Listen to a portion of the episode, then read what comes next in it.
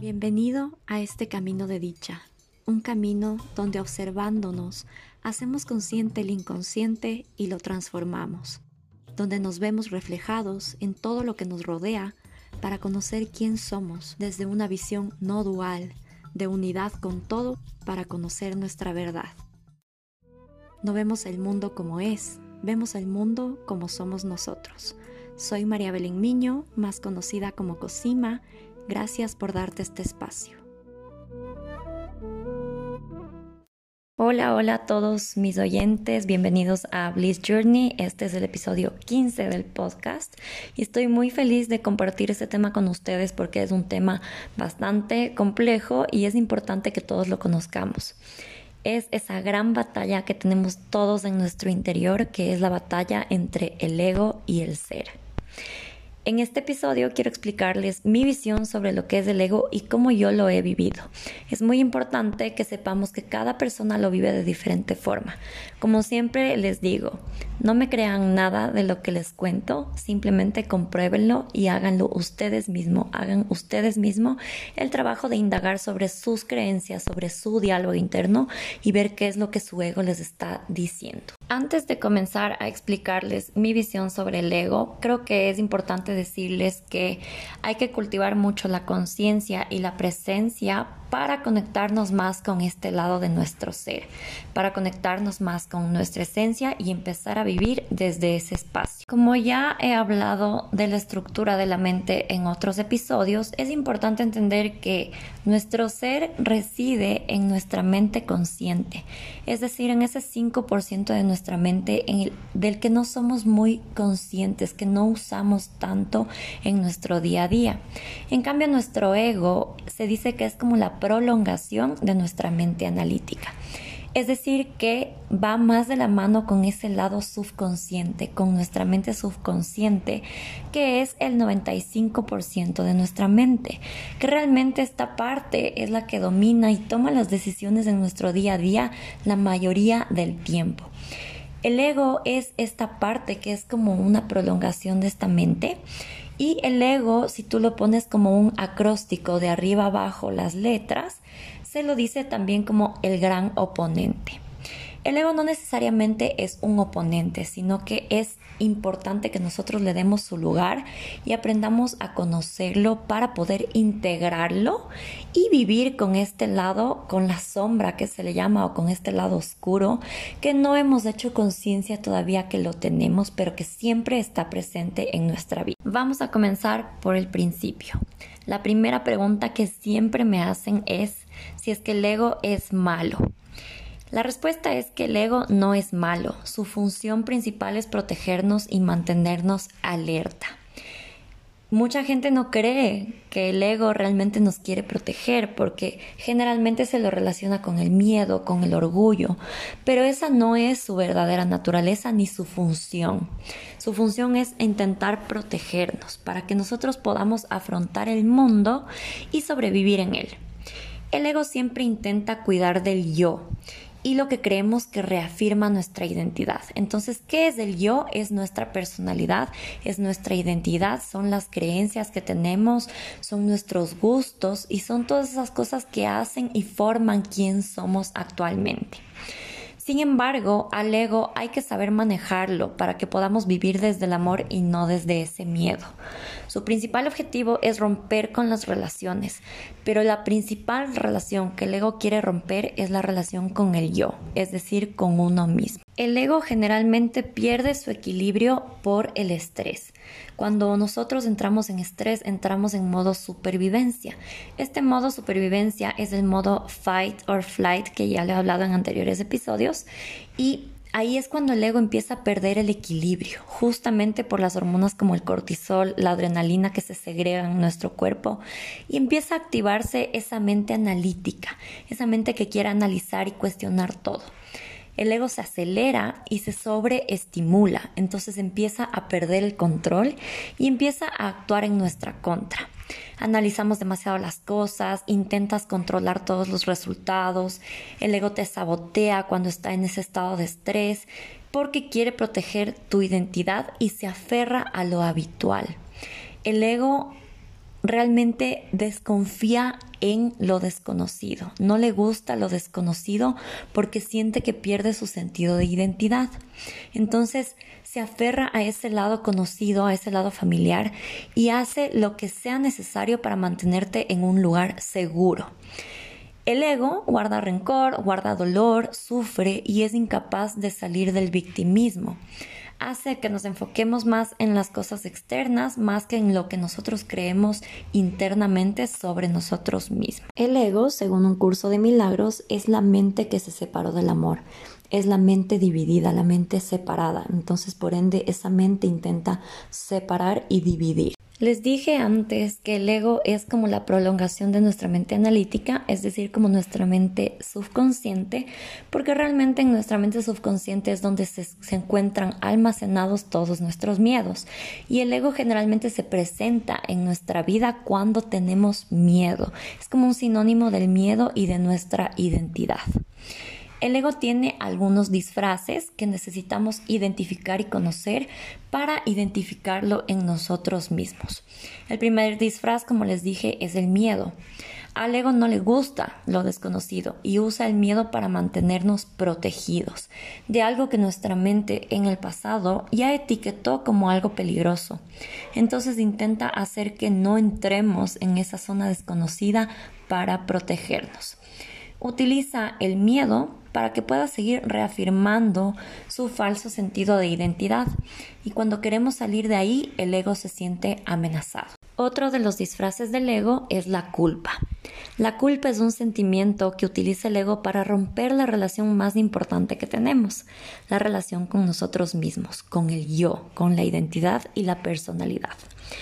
La culpa es la creencia de que algo que hicimos es incorrecto, por lo tanto ya hay un juicio negativo hacia uno mismo y una autocrítica, una autoexigencia o una desvalorización intensa sobre quién somos. Al sentirnos culpables, sentimos que, no que merecemos un castigo y que no somos merecedores del perdón. La culpa nos atrapa en un paradigma de víctimas del que el ego siempre nos intenta mantener atrapados porque eso es lo que creemos que somos y el ego intenta reafirmar ese sentido de identidad. Otro de los disfraces que al ego le encanta es la comparación. El ego usa la comparación para reforzar su sentido de identidad o su falso sentido de identidad. Al compararnos, estamos automáticamente juzgando nuestra posición y también la de la otra persona. El ego etiqueta de forma dual, haciendo que juzguemos al otro para validar nuestra identidad, mostrando nuestras carencias internas. Es decir, que el ego siempre nos va a mostrar qué es lo que nosotros carecemos juzgando al otro y comparándonos con el otro. Ahí hay un mensaje súper fuerte del cual nosotros podemos indagar para ver qué es lo que ese espejo, esa otra persona me está mostrando sobre mí mismo, qué carencia me está mostrando que yo debo trabajar. Eso es lo que el ego me intenta mostrar en ese espacio de comparación. Otro de los disfraces del ego y uno de los últimos es la ira. La ira es un reflejo de nuestro ego porque hay una necesidad de tener razón. Al probar un punto de vista estamos invalidando la postura del otro y el ego reafirma sus creencias personales e identidad. Se defiende a través de una reacción como la ira porque se siente amenazado, ya que nuestras creencias dicen que lo que el otro piensa es incorrecto, cuando todas las verdades en realidad son válidas y son neutras. Esta necesidad de probar siempre un punto reafirma que no estamos seguros de nuestra postura. Si es que yo estoy constantemente queriendo tener la razón, quiere decir que yo no estoy seguro de mi postura y tengo que convencer al otro de que esa es la única verdad hay mucho miedo de perder una batalla por desvalorización o falta de autoestima. Es decir, es una proyección de una carencia otra vez o un conflicto interno nuestro. Entonces, para recapitular un poquito, el principal disfraz del ego es el miedo. El segundo disfraz es la culpa o la vergüenza. El tercer disfraz es la comparación. El cuarto disfraz es la ira.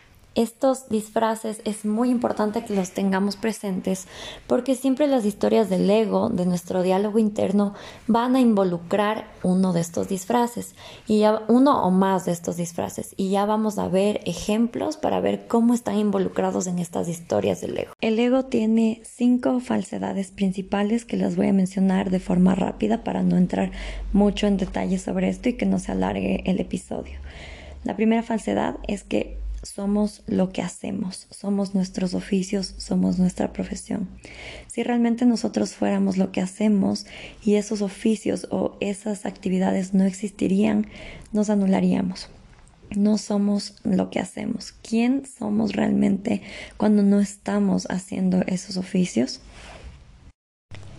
La segunda falsedad es que somos lo que tenemos, somos nuestras posesiones al pensar que somos lo que tenemos, estamos dejando toda nuestra felicidad y estamos dejando que nuestra paz dependa de algo externo.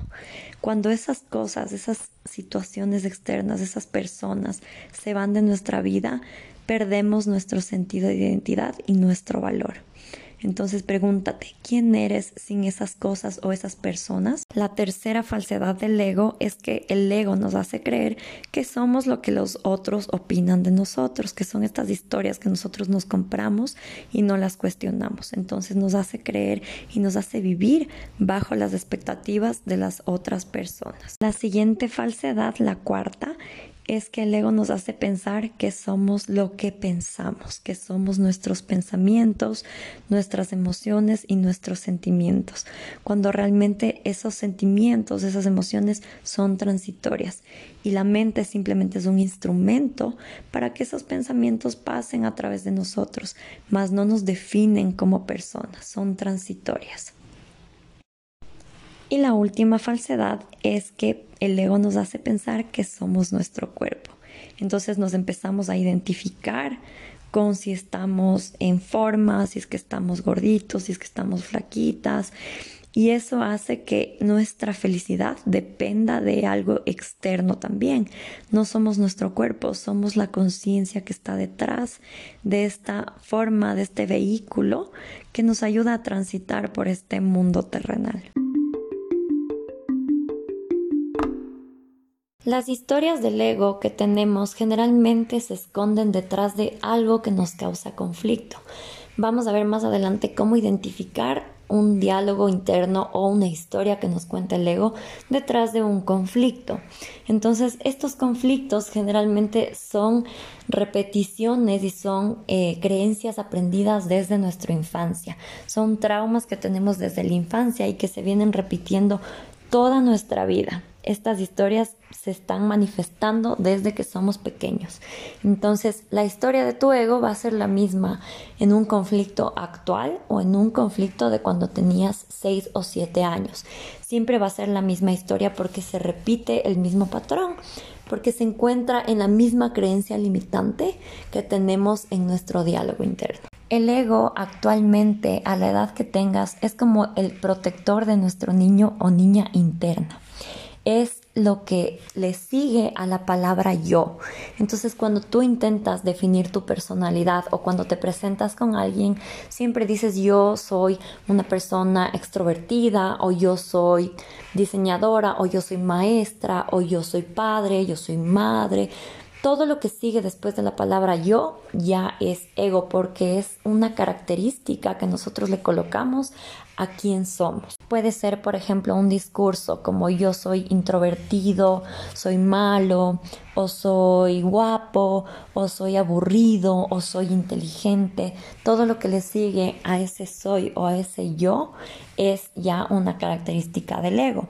Entonces el ego intenta siempre reafirmar esas historias de nuestra personalidad. Como les dije antes, el ego lo que quiere es protegernos, proteger nuestra identidad y nuestro Entonces el ego no va a descansar hasta que nosotros mantengamos siempre esa narrativa y no cambiemos, porque para el ego ya es una amenaza, se siente en peligro, se siente inseguro. Y el ego no distingue entre una amenaza real o una imaginada.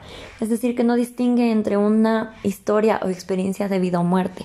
Simplemente todo lo que le dé miedo o todo lo que ya no vaya con su personalidad y sus creencias ya es peligro. Entonces va a intentar siempre mantenerte en tu personalidad habitual y te va a impedir cambiar. Por eso es tan difícil cambiar, porque ese miedo, ese ego nos genera ese estado de querer quedarnos inconscientemente en ese lugar seguro. El origen del ego realmente no es que el ego viene de la nada. El ego se genera en nuestra infancia. Cuando nosotros nacemos, realmente ahí nos empiezan a nosotros a etiquetar nos ponen un nombre, nos dicen, ay, está lindo o está gordito, y empieza a generar una experiencia en nuestra mente subconsciente. Cuando somos niños, realmente nuestra mente subconsciente está totalmente abierta y nuestra mente consciente no está desarrollada, entonces no podemos discernir qué está bien para nosotros y qué está mal o cómo nosotros podemos crear una personalidad que sea saludable. Entonces cuando esas historias nos repiten, nosotros estamos creando eso como una identidad y no nos lo creemos como una verdad.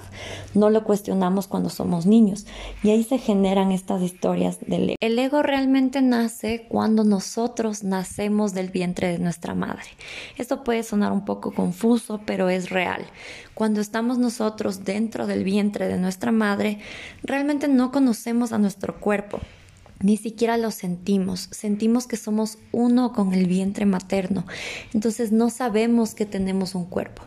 El rato de nacer se genera un trauma. Se dice que es como un trauma en el que tú te separas de ese vientre, de esa unidad. Y al separarnos del vientre, ahí empieza esa identificación con el cuerpo.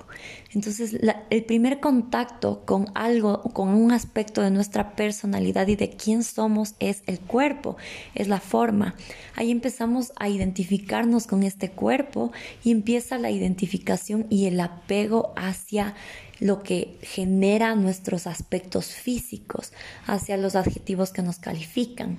Entonces ahí se genera realmente ese discurso de si soy eh, guapo o soy feo, de si soy alto, soy chiquito, de si soy todo, es, todo ese discurso se empieza a generar en nuestra mente desde el momento en el que empieza nuestra identificación y apego hacia el cuerpo, que no es más que una identificación con el ego, pero realmente no somos nuestro cuerpo.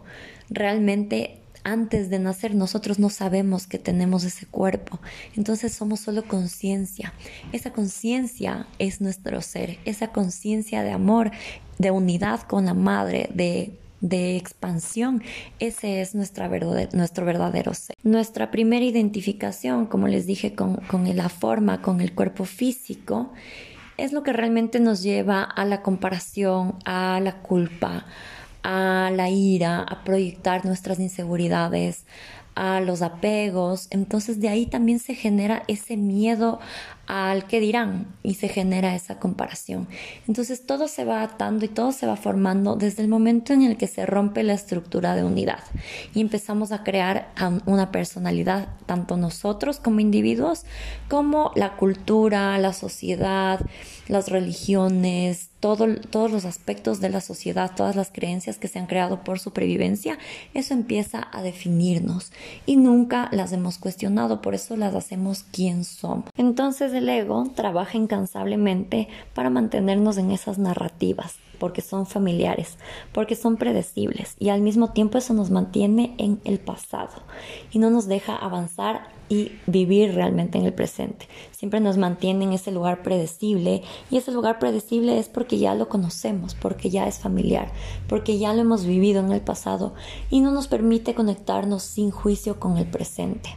Eso es lo que hace también que nosotros vivamos siempre o en el pasado o en el futuro, que realmente el futuro no es más que más de ese pasado, entonces también es predecible, porque el ego no nos permite salir de esa zona conocida y cómoda para protegernos. Una característica del ego es que siempre es hipervigilante, entonces actúa como un guardia de seguridad. Es súper rígido y es hostil. Entonces, cada vez que nosotros estamos intentando tener la razón, es porque estamos intentando invalidar la opinión del otro para validar la nuestra porque realmente no tenemos esa certeza de que nuestra opinión es válida, porque hay falta de autoestima, falta de identidad y el diálogo interno sería no me consideran, no me escuchan. Esa es e, ese es realmente el discurso del ego. Por ejemplo, cuando alguien no está de acuerdo con nuestra opinión eh, y está en desacuerdo o nos critica, esa opinión de esa persona nos hace sentir a nosotros amenazados, en peligro, y por eso nosotros tenemos esa necesidad de decir lo que pensamos para sostener nuestras creencias y sostener ese falso sentido de identidad. Cuando nosotros reprimimos una emoción, también se forma una historia del ego, porque cuando la reprimimos estamos haciéndolo porque queremos que nos acepten, por no ser rechazados. Entonces ahí existe un diálogo interno de que yo no valgo, yo no soy suficiente y ahí nosotros intentamos acomodarnos para ser aceptados. Eso también viene de una historia del ego. Ahora les voy a explicar cómo se manifiesta el discurso del ego en un conflicto. Las historias del ego, como les dije, siempre involucran sus disfraces, comparación, vergüenza, culpa, miedo, ira. Y se puede encontrar una historia de ego en sus disfraces o en aquello que te causa conflicto. Una historia del ego puede verse así. Este es un ejemplo. Me molesta, por ejemplo, que no lavan los platos luego de comer. Tenemos que entender que la interpretación de la situación es siempre personal, es decir, que incluye ya el yo, el ego. Para saber cuál es el discurso de tu ego, en este ejemplo tenemos que añadir al conflicto lo siguiente. Me molesta que no lavan los platos luego de comer. No me, ejemplo, consideran. Entonces, no me consideran. La historia del ego es no me consideran. Y ojo, esto no es para validarnos a nosotros y decirle al otro, eh, echarle la culpa a la otra persona de que no te consideran, sino que tú estás interpretando eso con tus filtros, con alguna creencia tuya y una historia de tu ego, que es el hecho de que tú piensas que no te consideran. Esa es una historia del ego que seguramente se repite en varias ocasiones de tu vida y se ha repetido en todos los años de tu vida a cualquier edad. Es una historia, es como un patrón que se sigue repitiendo año tras año, día tras día, en cualquier situación de tu vida. Otro ejemplo sería, si me molesta que no me avisen cuando no van a venir, no respetan mi tiempo. Entonces, ponerle el yo, el la historia personal te va a decir cuál es el, diálogo interno que tienes. En este caso sería no me respetan, no respetan mi tiempo. Esta historia del ego igual se repite en todas las situaciones que te causan conflicto. Claro que pueden haber varias historias eh, del ego que tengamos y son infinitas, pero la idea es seguir conociendo estas historias. Tienes que saber que estas historias del ego no son reales, son aprendidas, son comportamientos e historias aprendidas para protegerte de algo que tú has catalogado o etiquetado como peligroso, como incorrecto o algo que a ti te causó alguna especie de trauma en la infancia y tú generaste esta historia para proteger. Ahora les quiero contar una historia mía del ego personal que ha sido algo que yo he roto y algo que he superado de una forma impresionante porque es una historia que no era real, simplemente yo pensaba que esa era mi identidad y quería mantenerme en ese espacio. Cuando yo era chiquita tenía mucho pánico escénico, tenía miedo escénico. Entonces eso me impedía y me limitaba en muchos aspectos de mi vida. Todo este miedo se generó porque eh, yo sentía una dependencia hacia mi hermana gemela, porque tengo una hermana gemela. Y esta historia se repetía y se repetía y se repetía en varias situaciones de mi vida cuando era chiquita. Yo por mí sola no podía salir de este patrón y mi personalidad se fue creando de esa forma, se fue creando mi carácter, se fue creando mi identidad, mis gustos, incluso a raíz de esa experiencia que a mí me decía que yo soy una persona introvertida, que yo soy una persona tímida, que soy una persona nerviosa, que soy una persona con miedos, que no puede expresarse. Entonces todas estas historias era quien yo creía que realmente era yo. Entonces, el salir de esa historia conllevó realmente ir, ir, pelando esas capas y darme cuenta de que esas historias no eran reales, sino que yo me fui identificando con esas historias del ego y eso fue eh, moldeando mi vida, mi personalidad, mis creencias y hasta mis gustos. Entonces, por ejemplo, a mí no me gustaba salir con amigos porque yo era una persona nerviosa, introvertida. A mí no me gustaba cantar en público porque yo era una persona nerviosa e introvertida. A mí no me gustaba, entonces de esa forma se iba moldeando tus preferencias y tus gustos en la vida.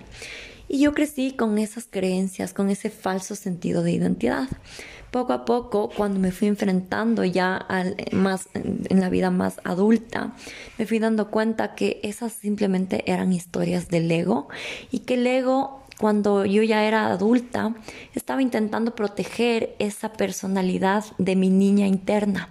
Estaba intentando proteger esa identidad porque es lo que conoce, porque es lo familiar y lo familiar siempre es más seguro. Salir de ahí me causaba mucho miedo, salir de ahí era inseguro, era impredecible, era desconocido, entonces representaba un peligro, un peligro a mi identidad.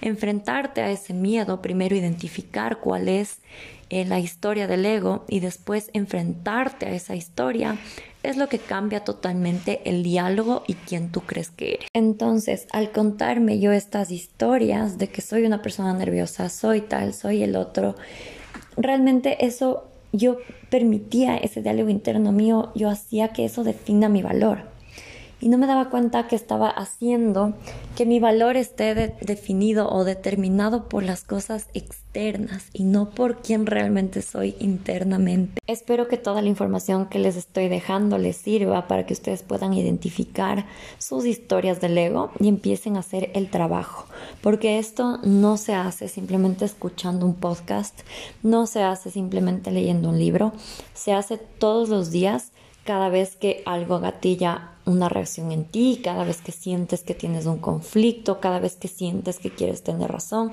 hay una historia del ego detrás. Entonces, quiero que lo prueben ustedes mismos, que lo identifiquen y les voy a dejar unas pequeñas claves para que puedan hacer el trabajo del ego. El primer paso para identificar a tu ego es hacer conciencia de las historias que te cuenta, es decir, identificarlo. Ese es el primer paso. El segundo paso es darte cuenta que estas historias todas involucran sus disfraces, los disfraces que mencionamos antes. Entonces, siempre, siempre, siempre esta historia va a involucrar uno de estos disfraces de miedo, de culpa, de comparación, de vergüenza, de ira. Lo importante en estos dos pasos es que podamos convertirnos en un testigo del ego. Entonces, no identificarnos con esas historias, simplemente observarlas sin juzgarlas y empezar a ser conscientes de que estas historias están ahí, pero que no son reales, simplemente identificarlas como un testigo que estás separado de esta historia y que tú eres todo lo que está detrás de esas historias del ego. El tercer paso es nombrar a tu ego. Esto puede sonar un poco raro, un poco tonto, pero realmente el nombrar a tu ego literalmente con un nombre, puedes ponerle como tú quieras, es un acto súper poderoso de separarte de esa historia, de separarte de él. Es como si fuera otra persona que no eres tú y tú generas esa separación para empezar a trabajar con quien realmente eres y empezar a separarte de esas historias. Después de identificar y ponerle un nombre a tu ego, el cuarto paso es que tú puedas identificar cuando te encuentres en una situación de ego, mencionarla en tu mente sin juzgar solo mencionar, decir, este es mi ego con su nombre y no lo juzgas. De esta forma lo aceptamos, aceptamos que el ego vive con nosotros y empezamos a integrarlo, empezamos a ser los testigos de este estado del ego y podemos tolerar que nos quiera proteger.